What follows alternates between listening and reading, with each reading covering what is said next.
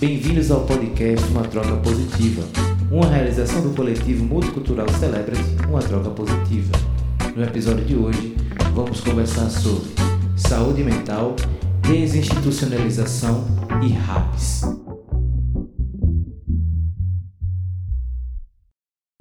E aí, pessoal, hoje a gente está aqui com a Lanusa, né? E com a Fátima. Boa tarde, boa tarde, Lanusa, bem-vindas. É. Muito obrigada, boa tarde, Aninha, boa tarde, Fátima. Eu sou Lanúzia, sou atualmente professora da UFRN e o meu lugar de fala, né, de, de pessoa que tem se debruçado um pouquinho sobre os estudos da saúde mental e da redução de danos se dá desde a graduação. Eu sou enfermeira, me formei na Universidade Estadual da Paraíba há bastante tempo, e desde, desde o início da graduação eu era encantada e apaixonada por toda a subjetividade né, que permeia os estudos da saúde mental. E me debrucei para a leitura das ciências sociais, uma vez que a enfermagem, infelizmente, ainda tem um, um, um viés muito medicamentoso, né, muito obediente à psiquiatria antiga, então, me dediquei às ciências sociais, à, à arte, à subjetividade humana né, na sua expressão. E aí, é, depois da graduação, me formei, fui trabalhar na estratégia de saúde da família de um município pequeno, mas que tinha recebido muitos regressos do Hospital Psiquiátrico de Campina Grande, né, que foi fechado em virtude da reforma psiquiátrica, da lei, da lei 10.216, e ele fechou em 2002, muitos de seus egressos moravam, né, voltaram para o território que era coincidentemente o território onde, onde eu trabalhava. E aí, dada essa necessidade, eu fiz, eu busquei uma especialização que eu fiz pela Fiocruz em saúde mental e atenção psicossocial, é, para melhor cuidar, para melhor prestar assistência. Aí, posteriormente, eu fiz o mestrado na área de saúde, de, da, na área de saúde pública, onde eu trabalhei com população privada de liberdade. E o espaço do, do confinamento, por si só, ele é adoecedor, né? Dentre tantas doenças que são potencializadas no confinamento, seja ele o confinamento de um hospital psiquiátrico, de qualquer instituição total, de um convento, né, de, e de uma prisão, um, um dos, do, dos agravos que mais aparecia eram demandas de saúde mental. E aí no doutorado também continuei estudando sobre isso, sobre é, como se dá assistência a pessoas com transtornos mentais em conflito com a lei. E é, essa minha experiência tem me, permitido identificar, ainda que de forma muito, muito sucinta, né, porque é um campo muito vasto de conhecimento, que o desrespeito aos direitos humanos, é o desrespeito à vida, o desrespeito à singularidade do sujeito, é que potencializa o adoecimento. Né? Adoece o indivíduo, adoece a família do indivíduo, adoece a sociedade como um todo. Nessa perspectiva, a redução de danos enquanto respeito ao direito e autonomia do sujeito é uma grande possibilidade de cuidado em saúde mental. Mais ou menos isso, a minha trajetória até agora. E aí, atualmente, eu leciono, dentre alguns outros componentes, saúde mental na Escola de Saúde da UFRN. Obrigada, Lanúzia, bem-vinda. Muitas Muito coisas para contar, hein? Algumas. ah, e aí uma grande experiência que eu tive que esqueci de, de contar, embora tenha sido breve, mas é e foi através dessa experiência que eu tive feliz, o feliz encontro com Fátima. Eu trabalhei durante um ano e meio no Hospital João Machado, né? Foi assim que eu cheguei em Natal, antes da, da universidade, eu trabalhei enquanto enfermeira.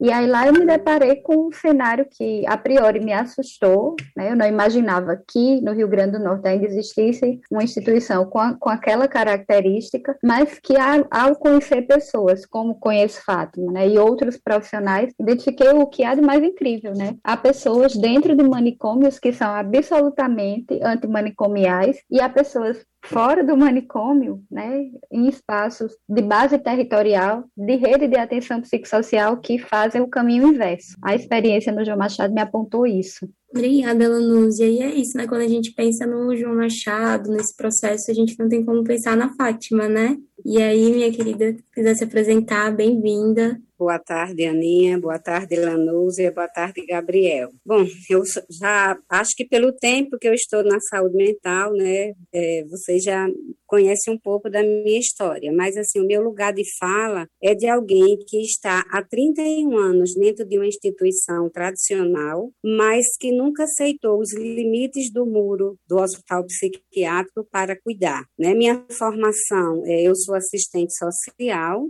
é, já tive a formação voltada para a garantia dos direitos e a especialização em saúde mental e atenção psicossocial também pela Fiocruz, é, eu digo que foi um marco na minha vida pessoal e profissional, porque aquilo que eu já desejava, eu é, tive respaldo teórico para é, trazer para o cotidiano do meu fazer profissional experiências de cuidado em liberdade. É, nessa experiência de cuidado em liberdade, eu ressalto os anos que fui assistente social de referência de um espaço denominado moradia assistida. Foi nesse nesse espaço que conhecia Lanúzia. É, lembro como se fosse hoje Lanúzia, no dia do nosso encontro, num, num plantão noturno, em que eu tentei, em que eu tentava, desculpem, seduzir Danúzia, Lanúzia para o meu lado, né? Que eu dizia que era o lado antimanicomial. E aí, quando eu comecei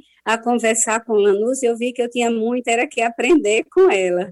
E assim, foi uma a gente se identificou primeiro encontro e a partir de então a gente torcia para estar tá trabalhando juntas para pensar um cuidado é, voltado para o respeito às singularidades. Participei também da implantação das três residências terapêuticas do município de Natal, a primeira implantada em 2005, quando a convite de Cida França, que era secretária de saúde do município de Natal, ela nos convidou por acreditar no trabalho que a gente já fazia com atividades externas e por acreditar que aquelas pessoas que tinham perdido a referência familiar ou que os vínculos eram deficitários tinham é, em técnicos que desejavam o cuidado deles em liberdade suas referências.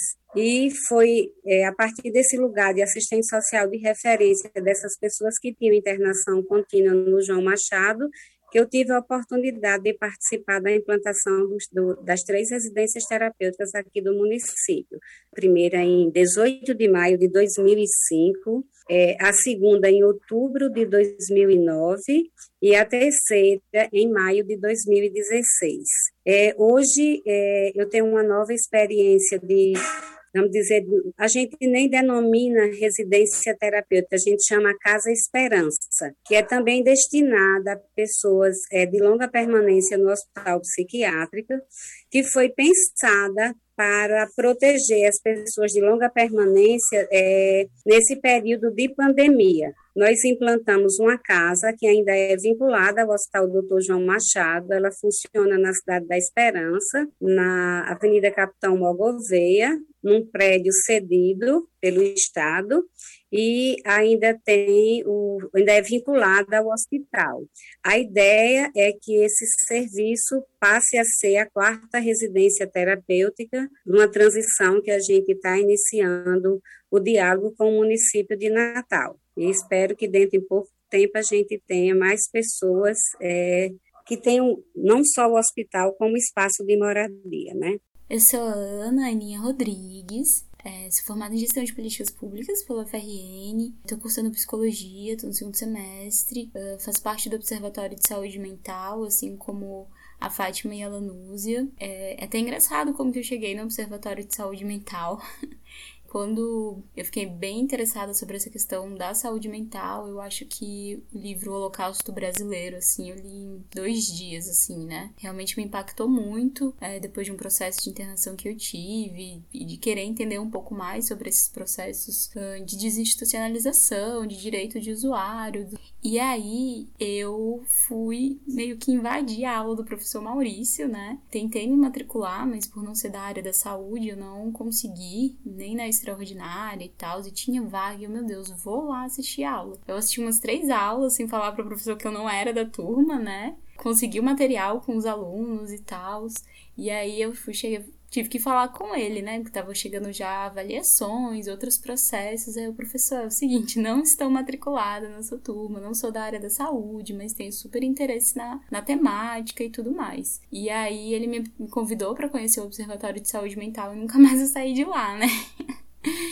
E é muito legal, assim, todas essas conexões. Estou muito feliz com esse momento. Eu frequento espaços de música eletrônica há mais ou menos 10 anos. E foi a partir de lá que eu comecei a descaracterizar o que era o uso das drogas, né? É, desmistificar, né? Tirar uma máscara gigantesca que tinha um, um, vulto. E aí, uns dois anos depois, né, mais ou menos, eu comecei a fazer e desenvolver e estudar a redução de danos, né? E aí fundei junto com uma grande amiga minha, que é enfermeira, o coletivo. E aí estamos aí nesses processos de sair um pouco do contexto dos espaços de evento de música eletrônica e indo e se inserindo também em espaços não só de música eletrônica, mas também de outros estilos musicais, assim como trazendo essas, esses tipos de conversa e debate. Estou muito feliz por estarmos aqui.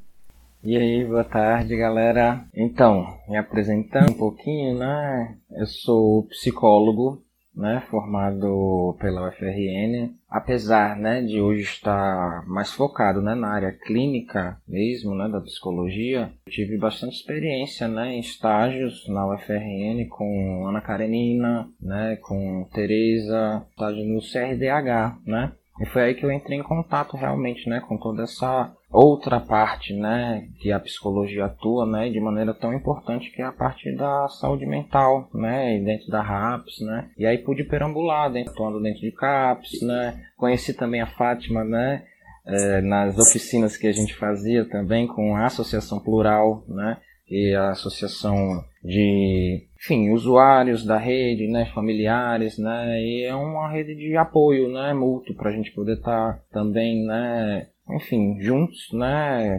conseguindo perambular por essa rede, né, e assistir, né, esses usuários da melhor maneira possível. E aí também, né, participei de junto do MNPR, né, que é o Movimento Nacional da População em Situação de Rua, né, também trabalhando com essas questões, né, importantíssimas de direito à cidade, né, e foi aí sim que eu entrei em contato com a redução de danos, né, porque é a política que, para mim, né, pelo menos única possível, né, para estar tá dando, promovendo o máximo de saúde possível para essas populações, de fato, que estão em situação realmente crítica. Então, só apresentando rapidamente, né, vou estar tá aqui também podendo contribuir com o que for possível para vocês. E essa conversa hoje vai ser muito legal.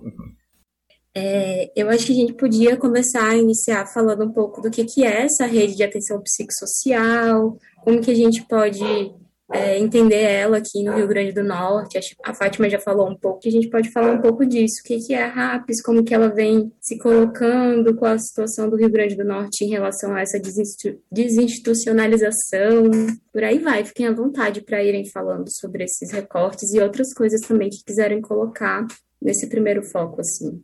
Ok, então assim, como Fátima é o nome, né, da, da reforma psiquiátrica aqui no, no Rio Grande do Norte, é o nome e a inspiração de muita gente, eu podia falar um pouquinho sobre como se pensou a RAPS no contexto geral, né, a, nível histórico, a nível de Brasil, e Fátima falar, se, ela concordar, e Fátima falar sobre a consolidação e os avanços e desafios da RAPS no contexto, né, especificamente do Rio Grande do Norte e Natal. Pode ser, Fátima? Pode. Pois bem, historicamente a pessoa com transtorno mental, a pessoa tida como diferente, como anormal, né, como louco, ela foi ocupando lugares a depender da cultura, a depender do lugar, a depender da compreensão da sociedade da época. Então, a pessoa com transtorno mental, ela já foi tida como alguém que recebia uma divindade e aí a partir dessa divindade ela era respeitada, né? Aquela fala que podia apresentar um delírio, por exemplo, uma alucinação ou algo que ninguém compreendesse, era entendido como um Deus falando através dela. Então, na antiguidade, a pessoa com transtorno mental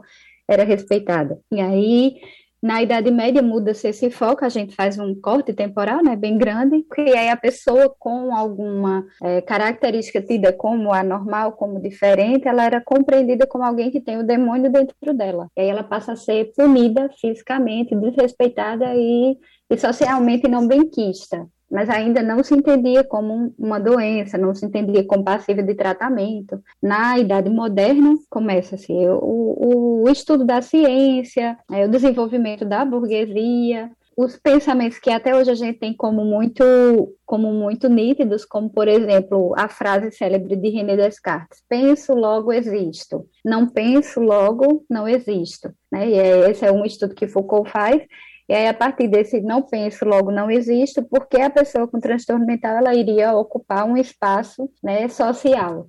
A ela e a todas as outras pessoas que eram entendidas como lupem social, como alguém que não é produtivo, que não colabora, foi é, delegado o espaço dos antigos leprosários e ali eram colocados. Um pouquinho mais à frente, é, um médico francês chamado Philippe Pinel, ele pensa, não, não é justo, a pessoa com transtorno mental, ainda que não produtiva, ela precisa ser tratada, é uma doença e vamos tratar, e aí N tratamentos né, foram sugeridos, inclusive a supressão, a diminuição do vínculo familiar, que era entendido como uma potencializador da doença, hoje a gente entende o contrário, né? Mas aí ocorre a primeira reforma psiquiátrica e as famílias são é, orientadas pelo médico, né, pela, pelo lugar de fala da medicina, a se separar desses, desses seus entes que manifestavam alguma alteração, algum transtorno, que eram à época entendido como, como alguém com transtorno mental, como alguém louca. Aí chega, né, finalmente a idade contemporânea e é evidentemente com marcos históricos e temporais distintos entre cada sociedade, mas pensa-se em uma mudança de paradigmas para isso. A reforma psiquiátrica, que no Brasil se inspira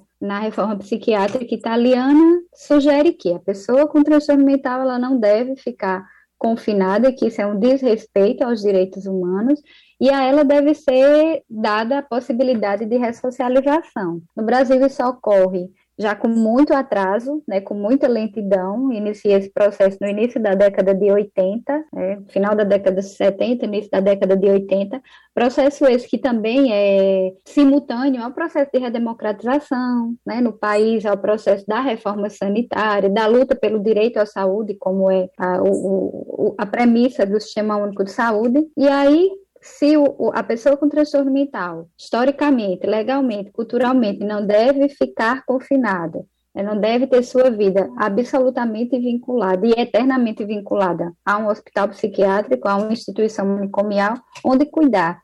Começou-se a se pensar uma rede de cuidado é, que ainda está em construção, que tem avanços e desafios, né, inclusive legais. A gente tem um, um governo que, na atualidade, tem, tem colocado a situação da RAPES de uma forma muito fragilizada, né, que tem potencializado, sugerido a manutenção, é, o financiamento de leitos psiquiátricos, mas aí constrói-se essa essa rede, que é gradativamente pensada, e exatamente uma rede como a gente imagina a rede que nos balança em casa, né? Que tem um torno e que tem outro torno. E desde a atenção básica até a alta complexidade, esses tornos devem sustentar a pessoa com transtorno mental, de modo que ela seja cuidada nos dispositivos de base territorial, e não num manicômio, e não no espaço de segregação, e não numa instituição total. E aí, da década de 80 até agora, a gente fala muito desses avanços e desafios que agora tem sido pensado como processo de contra-reforma psiquiátrica. Né? A legislação mais atual tem financiado comunidades terapêuticas, tem financiado, é, tem pensado a manutenção e, e, financiamento de leitos em hospitais psiquiátricos, o que tem, tem sido motivo de preocupação, né, para todo antimanicomial, para todos nós que lutamos pela, pelo espaço de direito né, da pessoa com transtorno mental existir e viver e pertencer e ocupar os espaços que lhe são de direitos. Em síntese, a RAPS é, é mais ou menos isso, né, são vários dispositivos, não é um serviço, são vários serviços e que devem ter como premissa a redução de danos, independente da redução de danos no contexto do uso de álcool e outras drogas, né? Mas de minimizar os danos que foram construídos socialmente pela segregação, pelo desrespeito, pela retirada de direitos. Acho que em síntese seria isso. E aí eu creio que Fátima pode contar bem direitinho como é esse processo aqui em Natal, aqui no Rio Grande do Norte, que eu não tenho dúvida que ela né, foi uma das que mais tem lutado para isso. Bom, gente, é, sempre que a gente vai falar em desinstitucionalização da loucura, eu gosto de, da gente refletir um pouco sobre o que é a institucionalização, para a gente saber exatamente qual é o nosso objetivo, né? A institucionalização, segundo Paulo Amarante, ela é um complexo de danos derivados de internações prolongadas ou internações sucessivas, são aqueles usuários que a gente chama de bate e volta, que recebem alta hospitalar e por falta de suporte no território se reinternam com frequência, né? E isso ocorre sempre na, na porque a relação é vertical, né? As pessoas não têm direito a um espaço de fala. Então, com a reforma psiquiátrica, como Lanúzia já falou, como surgiu, ela tem três eixos, né? Que é a desinstitucionalização, a interdisciplinaridade e a cidadania. É na, na questão da desinstitucionalização, a gente tem que pensar que ela não se resume simplesmente à saída das pessoas de uma internação no hospital psiquiátrico, seja ela breve ou prolongada. A desinstitucionalização, ela requer ações simultâneas, que elas vão ter que, que a gente ter ações na parte técnico-assistencial, técnico-conceitual, sociocultural e político-jurídico. Se a gente for fazer uma retrospectiva desse, desse, dos avanços que aconteceram aos longos de 20 anos de aprovação da Lei 10.216, que foi agora, né, dia 6 de, de, abril, agora fizemos 20 anos de aprovação da reforma, a gente vê que a gente conseguiu avançar na questão técnico-assistencial, é, com a RAPS, a gente não tem mais só o hospital tradicional como espaço de cuidado, como Lanúzia tão bem disse, a gente tem desde a atenção básica até a alta complexidade. Né? A gente conseguiu avançar na questão técnico-conceitual. A própria Constituição, ela, ela retirou termos loucos de toda espécie. O próprio instrumento da curatela, hoje eles já pensam na curatela parcial, reconhecendo que, apesar das limitações, as pessoas com é, sofrimento mental têm, têm possibilidades e que o cuidado tem que se basear no resgate da autonomia e da independência, é, e político-jurídico, a gente também avançou, mas eu sempre gosto de pensar que essa contrarreforma que a gente vive agora, certamente ela é fruto da gente não ter atuado de uma maneira mais incisiva no eixo que eu acho mais importante, na questão sociocultural. Nada impede mais o avanço de um cuidado em liberdade do que a discriminação e o preconceito com a loucura. Então, eu acho que nós, é, antimanicomiais, conversamos muito entre a gente, a gente não utilizou os espaços da mídia para a gente falar da, das potencialidades dessas pessoas. E, enfim, com qualquer, vamos dizer, retrocesso aí que vem um, um, um governo né, de extrema-direita, a gente sente o baque porque foi fácil, vamos dizer, foi fácil para eles é, mudar um pouco essa questão legal, porque a gente não tinha atuado tão bem nessa questão sociocultural. Mas, a apesar desses retrocessos, eu ainda acho que a gente tem muito o que celebrar, porque hoje, com, com todas as limitações da rede extra-hospitalar, é, extra tanto em termos de quantidade como de qualidade de alguns serviços prestados, porque Lanúzia também já trouxe esse tema, que a, o manicômio ele não se resume à estrutura física de um hospital tradicional. Ele está principalmente nas nossas mentes. E não adianta eu estar ocupando o espaço de um serviço que veio para resgatar a cidadania, o lugar social que historicamente foi negado às pessoas com transtorno mental, se eu continuo com atitudes de discriminação e preconceito. E, infelizmente, isso ainda existe. Mas também para minha felicidade, eu faço parte de um grupo que vem crescendo a cada ano, sendo pensado para é, leitos clínicos, tiveram que se transformar em leitos COVID. Hoje, no João Machado, nós temos é, quatro UTIs e temos leitos clínicos também para o tratamento de Covid. Isso sinaliza que, é, se Deus quiser superar dessa pandemia, a gente vai ter um hospital que até bem pouco tempo era um hospital psiquiátrico tradicional, certamente o maior Hospital Geral do Rio Grande do Norte, né? Para isso que a gente está trabalhando, certo? Então, é, eu acho que essa transformação do Hospital Doutor João Machado, ela vai ser muito interessante na questão da desinstitucionalização, porque hoje a gente já tem uma redução de leitos, hoje nós temos 36 leitos masculinos, 30 femininos, certo? E ainda temos o serviço de urgência e emergência, que hoje é porta regulada. Outra coisa que eu destaco é a questão da parceria que hoje nós temos com a rede extra-hospitalar. As altas assistidas, que hoje são feitas desde a da, da articulação com a, os serviços da saúde, que vão desde a atenção básica aos serviços especializados em saúde mental, e também com a intersetorialidade que vão desde a aquisição de documentos, né, com o ITEP, articulações com o INSS para é, facilitar o acesso a benefícios. Como eu disse, hoje a gente praticamente não tem pessoas com internação contínua no, nos hospitais psiquiátricos, né?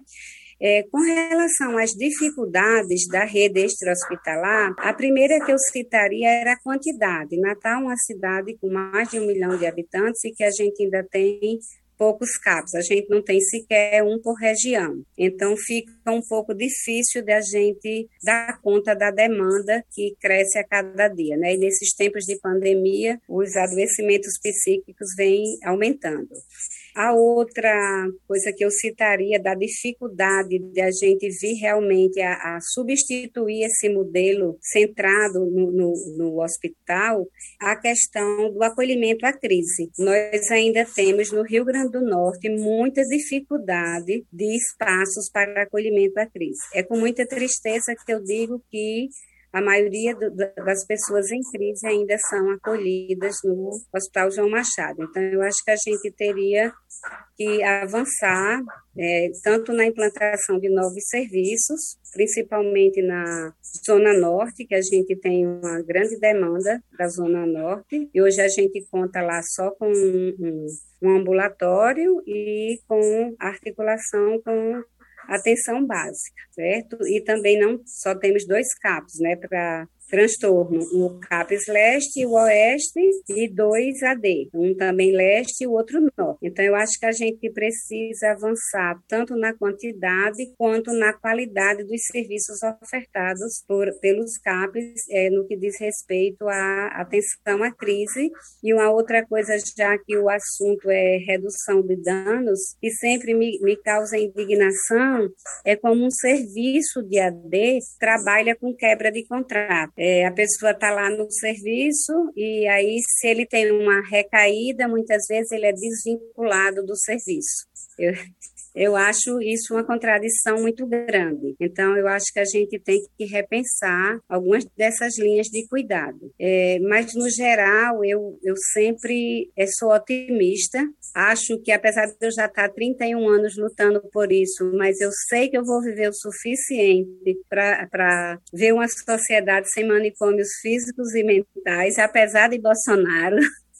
certo? Eu costumo dizer que eu tenho um trecho de uma poesia de uma assistente social que ela fez para comemorar os 70 anos da profissão do serviço social. E eu digo que ele se encaixa muito bem na, na nossa história de avanços e recursos no campo da saúde mental. Diz, abre aspas, né? Diz o seguinte: já marchamos muito, mas há léguas a percorrer, desbravar, construir, peças a juntar de um quebra-cabeças estruturante. É isso, gente. Eu acho que os, é, as dificuldades existem, mas é, eu sempre costumo pensar que elas podem ser superadas no dia que cada trabalhador de saúde mental entender que a rede é muito mais do que a estrutura física do serviço. A rede somos nós, trabalhadores, e com coração e mente podemos mudar essa dura realidade.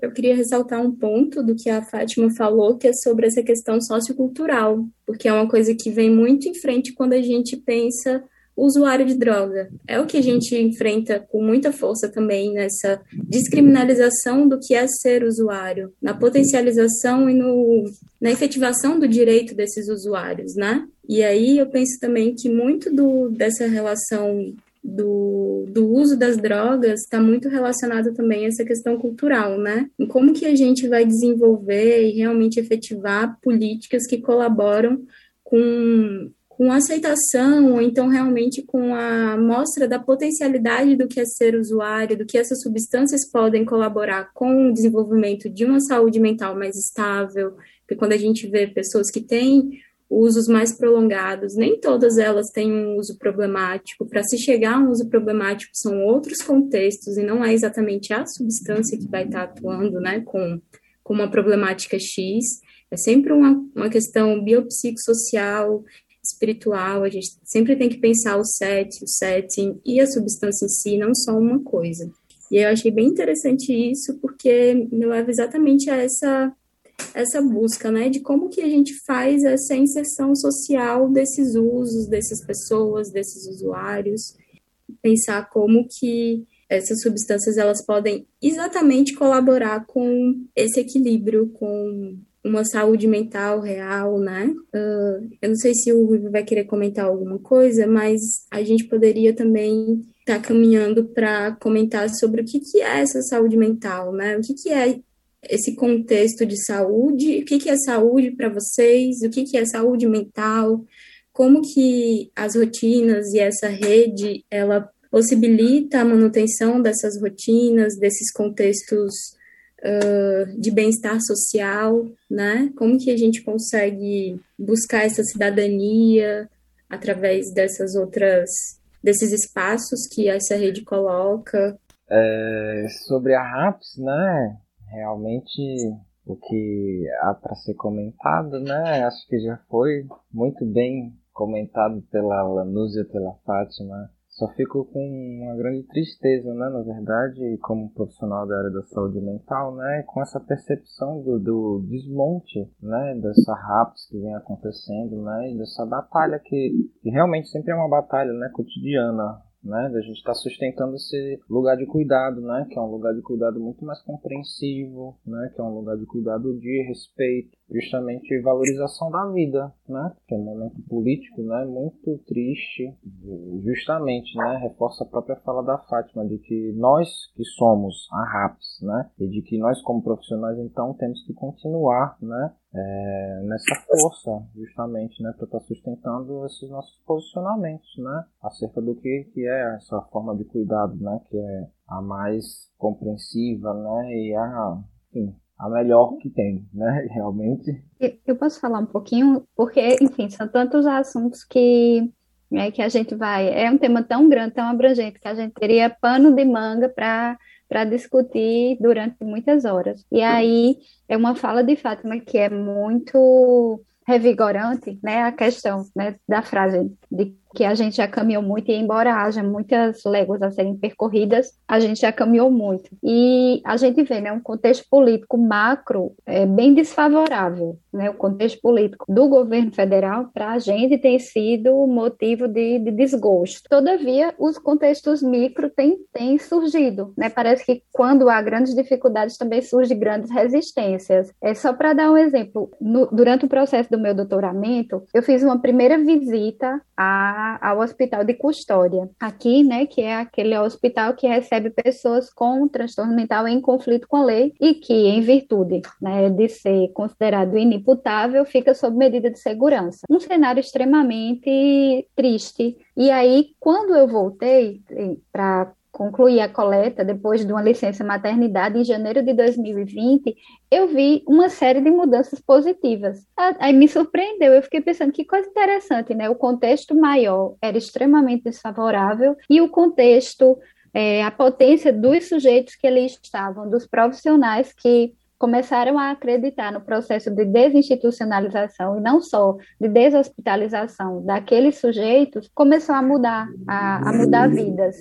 E eu acredito que, inclusive, é, o Celebrate, esse momento que a gente está falando agora, é, é espaço de resistência, né? de fazer o que Fátima tão bem aponta, discutir para pessoas além dos muros, também dos muros das universidades, dos muros dos serviços. Eu lembro de uma experiência que para mim foi é, encantadora que Fátima proporcionou da gente ir com as pessoas que, que viviam na moradia assistida para a Lagoa do Bonfim. Isso ela fez várias vezes, mas eu tive a oportunidade de ir uma vez. A gente foi com quantos? Eu acho que uns 12, não foi, Fátima? 12 é, pessoas que viviam no Hospital João Machado há 30 anos, há 20 anos. E aí a gente foi para um dia de passeio. A forma como a gente vai entendendo né, o, o, o espaço de direito para além da instituição hospitalar, a forma como a pessoa que nos recebeu, ao final, disse assim: Eu não imaginava que o comportamento seria esse. E é isso que a gente tem que fazer. Né, ocupar os espaços, ocupar as praças, discutir para quem é, nunca ouviu falar, e, e aí são esses, essas micro-resistências que vão fazendo a diferença e que vão dando refrigério de alma. Eu espero que, de fato, esses podcasts ou todas as outras ferramentas de ocupar as mídias, de ocupar os espaços, de sair né, de, de discussões dentro dos serviços, é, ocupar as ruas seja o que nos permita avançar as muitas léguas que a gente tem para avançar com relação, e, e a Aninha falou uma coisa assim, né? O, o, a questão sociocultural tem grande dificuldade no cuidado a pessoas com transtornos mentais decorrentes de álcool e outras drogas, porque está muito vinculada no Brasil ao racismo, né? Um racismo estrutural. Grande parte da população que é punida ou no hospital psiquiátrico, ou na penitenciária, ou que vive em situação de rua, são pessoas é, com baixo nível sociocultural, financeiro e afrodescendentes. Então, aqui a gente tem toda uma questão de desigualdades e de iniquidades,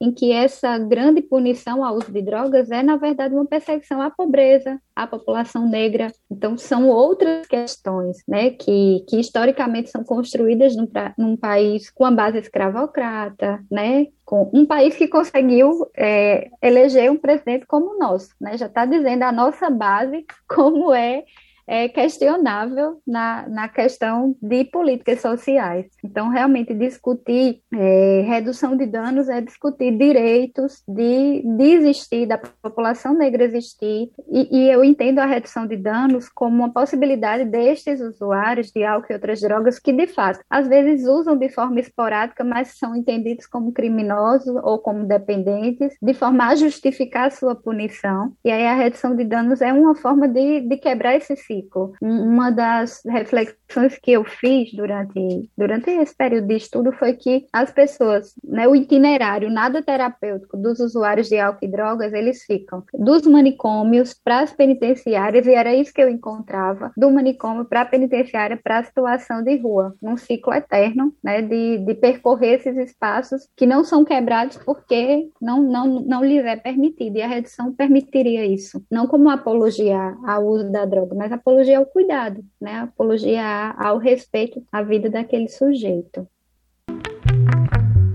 Gratidão por você que nos ouviu até aqui. Sugestões, dúvidas, mais informações, manda um direct pra gente. Se gostou, curte e compartilhe. Vamos juntos trocar informações e ampliar nossos horizontes. Até o próximo episódio. Esse projeto está sendo realizado com recursos da Lei Aldir Blanc do Rio Grande do Norte, Fundação José Augusto, Governo do Estado do Rio Grande do Norte Secretaria Especial da Cultura, Ministério do Turismo e Governo Federal.